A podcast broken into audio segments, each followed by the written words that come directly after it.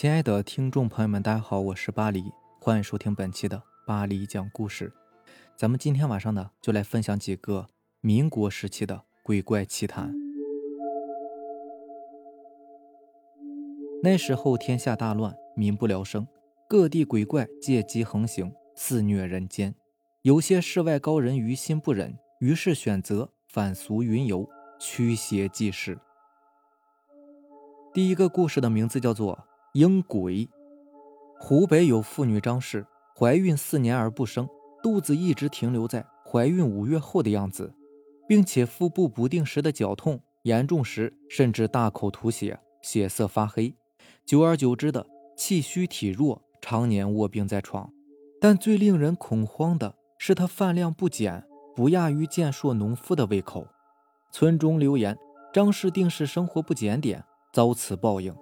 肚里怀着某种恐怖的脏东西，要除掉才行。可无论是乡野赤脚医生，还是城镇大夫，诊断都显示张氏肚子肯定是个婴儿，并且生命体征良好，她应该是患了某种怪病。但哪怕是丈夫磕头都磕出了血，妻子张氏的怪病依旧是无人能治。彼此相爱的夫妻俩只能是相拥垂泪。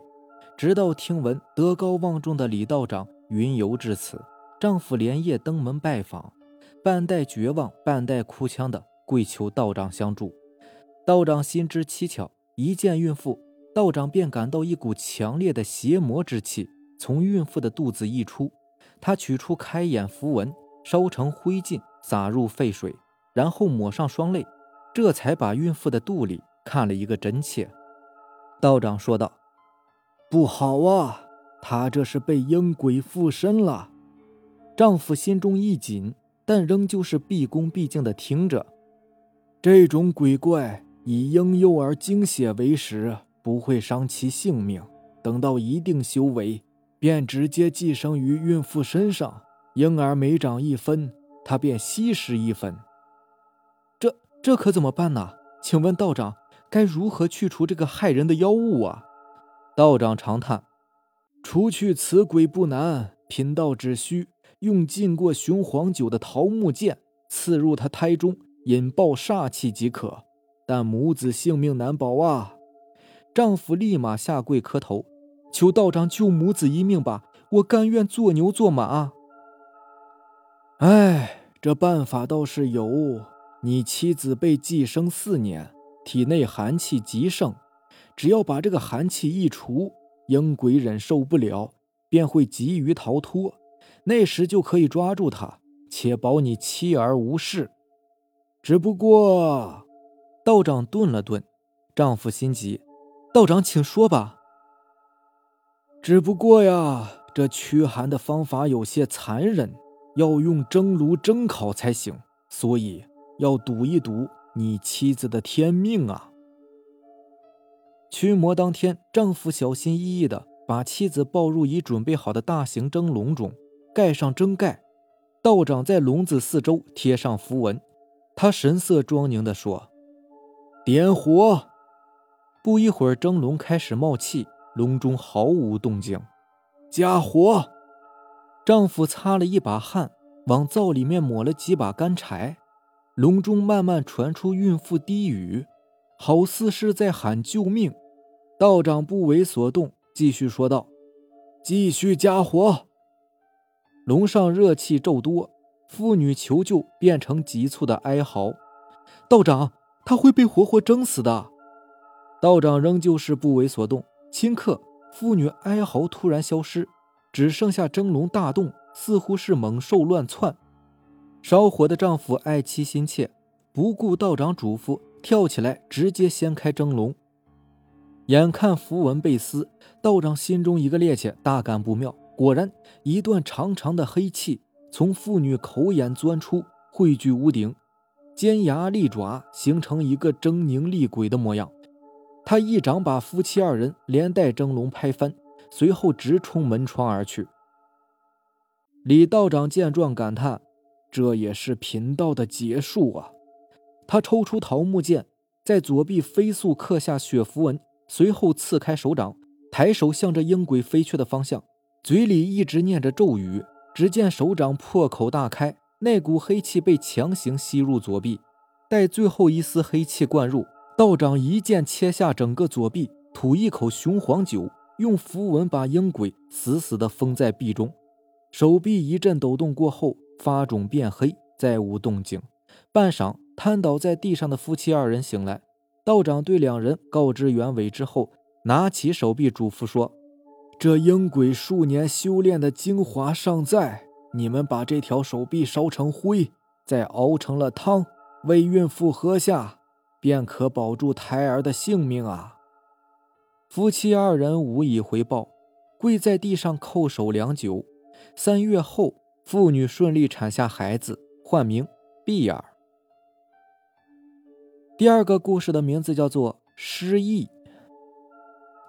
民国二十七年，侵华日军南下进犯湖北，在大别山附近与中国守军爆发了几次会战，虽都是以日军胜利告终，但打扫战场时，他们发现一个非常棘手的问题：总会有一些中国军人的尸体转化为活尸，他们要么在战场游荡，要么伏在死尸中。冷不防的扑向打理战场的日本士兵，一场活死人的恐惧在部队中蔓延开来。日军人人自危，流言惶惶，像侵华罪行触犯东方天神，天谴已至，或日军杀人太多，阴曹地府已满之类的流言，甚至传到了华中军司令关田俊六的耳中。他连夜致信裕仁天皇，请求支援。在天皇指派下，东京阴阳师协会。几乎精锐尽出，复原华中日军。可无论阴阳师怎么磨剪，这些活尸都没有施法的痕迹。他们惊悚地发现，这种转化就像尸体得了病一样，仅在尸体聚集的战场传播，且只攻击活人。这种瘟疫一样的被称之为尸疫。解铃还须系铃人，日军在占领区张贴告示，若有解答此现象的人，许以重金美女。重赏之下，必有觊觎富贵之辈。三日未过，一清末秀才前来接榜。他说：“湖北此地是先秦时代楚国故土，埋藏着数千年前楚国的第一邪物驱魔镜。此镜引人血，通阴阳，可镇亡魂，锁邪灵。秦破楚之际，驱魔镜的守卫者不忍落入秦国之手，便把此镜封印，深埋地底。”如今战火再起，生灵涂炭，楚地鲜血满地，冤魂四起，故此境魔力大涨，有欲冲出封印之势。当今那些尸体复生，不过是魔镜法力显灵，阻了亡者灵魂归去而已。阴阳师会长安倍道风大喜过望，他记得日本古籍记载，这个镜子乃是中国阴阳学传奇圣物，不过随着中国阴阳派一同失传千年。想不到如今重现人间，他急切地询问：“你可知道埋藏地点在哪儿？”“知道，就在不远的武汉三镇，并且我也知道镇中埋藏的地点。”安倍道风大喜过望：“好，好，找到镜子，许诺重金加倍奖赏。另外，你叫什么名字呀？”这位自称秀才的人弯腰作揖：“在下张成道，小名唤作碧儿。”同年十月，国军四十余万战士血祭长江，武汉沦陷。第三个故事名字叫做《夜半灵车》。民国二十四年，黄冈城中来了一位看相的先生，此人宣称呢，他可以摸额头算天命，普通平民只需交五分钱即可。若有天命之人，他不但不收费，还会赠予山位珍馐。消息一出。看热闹也好，算相也罢，算卦摊前人满为患。每当摊前传来先生的话：“好好，八分八分”，人群爆发一阵掌声和欢呼，有好奇，有不屑，当然也有猜疑和妒忌。可当看着天命之人乐呵呵地抱着象鼻、鹿筋、驼峰、燕窝、竹笋等从眼前走过，无人不满生妒忌，口水直咽。当然。少不了大多数人都是三分走吧走吧的话语，有人是一笑了之，也有人呢一脸愤怒，碎言一句不过是江湖骗子，但无可奈何，悻悻而去。即便是赖账不给钱，先生呢也不追究。时任黄冈督军易凯独子听闻此事，便约上一群狐朋狗友前去凑热闹。他打着自己的小算盘，若说自己是天命之人，一切亦可；若不是，便以骗子为名毒打一顿，即要所有山珍即可。易少仗着军方背景，坊间一直流传他淫人妻女、杀人取乐的传闻，众人颇为担心，但又好奇此等艺人是如何处理。当天，集市聚集了半个黄冈城的人，结果先生面不改色地说。一分一分，走吧，走吧！集市全场哄笑。要知道，看相三日以来，城东打铁的张傻子都有两分。易少勃然大怒，对着看相先生的脸直接抽了一马鞭。这一鞭子下去，抽呆了所有的人。先生的脸从左眉斜下到嘴角开了一道缝，脸皮往外翻，没有血，没有肉，像纸糊的假人一样，空有一副皮囊。普通百姓哪见过这般模样啊！吓得是作鸟兽散，纷纷逃离集市。亏得易少杀人饮血，练就一番铁胆。他喝住几名正欲逃离的死党：“这势必是乃路妖人做的人偶把戏，光天害人。你们和我拆了他，也算是替天行道。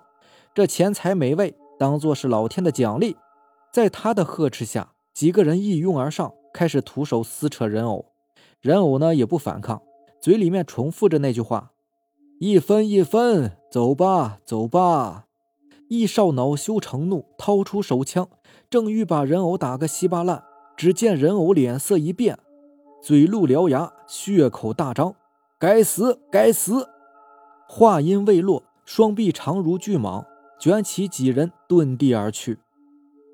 督军易凯听闻爱子被妖魔卷走，大惊失色。连忙派人在滩前掘地数丈，但未见任何人影，只得是张贴告示，重金向高人求助。翌日夜过三更，黄冈城内四下死寂，只有打更人丁默一人巡游。深夜无人，但他路过集市时，却听见几分声响。寻去，发现集市中央停了一辆极为诡异的马车，车没有轮子，是悬在半空中的。全身还泛着幽幽的明火，而车前默默地排着一队人，他们面色茫然，表情呆滞，一个个井然有序地往车上走。每去一人，车前就传来声音：“好好，八分，八分。”丁默垫脚向车前看去，这一看不打紧，直接吓傻了丁默。只见易少等人赤身裸体趴在车前。他们面色狰狞惊恐，似乎是被什么异物吓到了。他们的双眼已经被镂空，脖子拴着马圈，身上全是胳膊粗外翻的疤痕，浑身通红，像是被扒了皮的老鼠一样。等到最后一人上车，马夫扬起鞭子抽打在易少身上，一分一分，走吧走吧。易少等人匍匐拉着马车向城西渐渐消隐而去。回过神来的丁默直奔督军府，向易凯报告。易凯连忙派兵沿城西查看，果然在距黄冈城以西二十里处发现了这几十具人的尸体，其余数十人均被吸干精血而亡，而易少等人则被剥皮开肚，生生虐死。见此惨状的易凯吓得一头倒在地上，落下重病，两日过后不治身亡。好了，这就是咱们今天晚上要分享的故事啦。如果喜欢咱们的节目呢，就点个订阅吧。如果你也有比较精彩的故事想分享给大家呢，可以关注我的微博“巴黎讲故事”，然后将你的故事发给我就可以了。行，那让咱们下期见，拜拜，晚安。